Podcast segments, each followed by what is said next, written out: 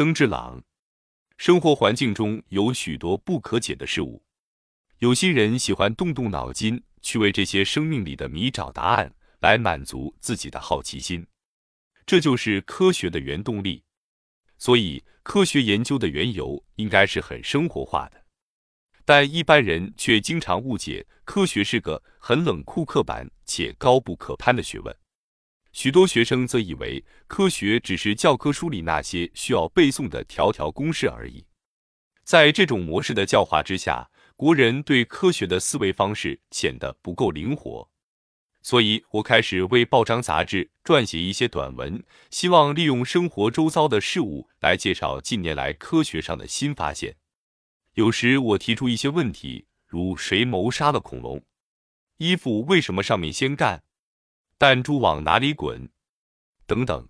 有时我以不管三七二十一、天山外的中原人等文来试着为人类的文化史做注解。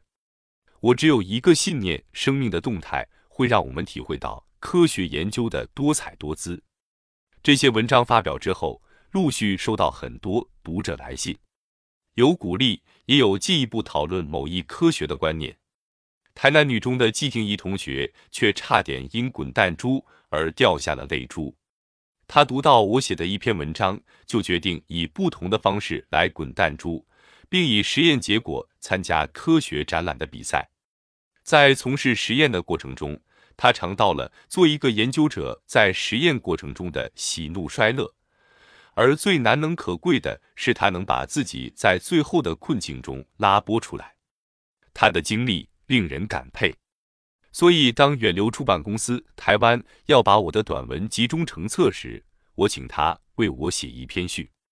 我没有见过他，但因为有像他这样可教的下一代，才使我感到希望。我们将来的科学园地应该会到处是怒放的鲜花吧。一九九四年八月二日，于百科菜。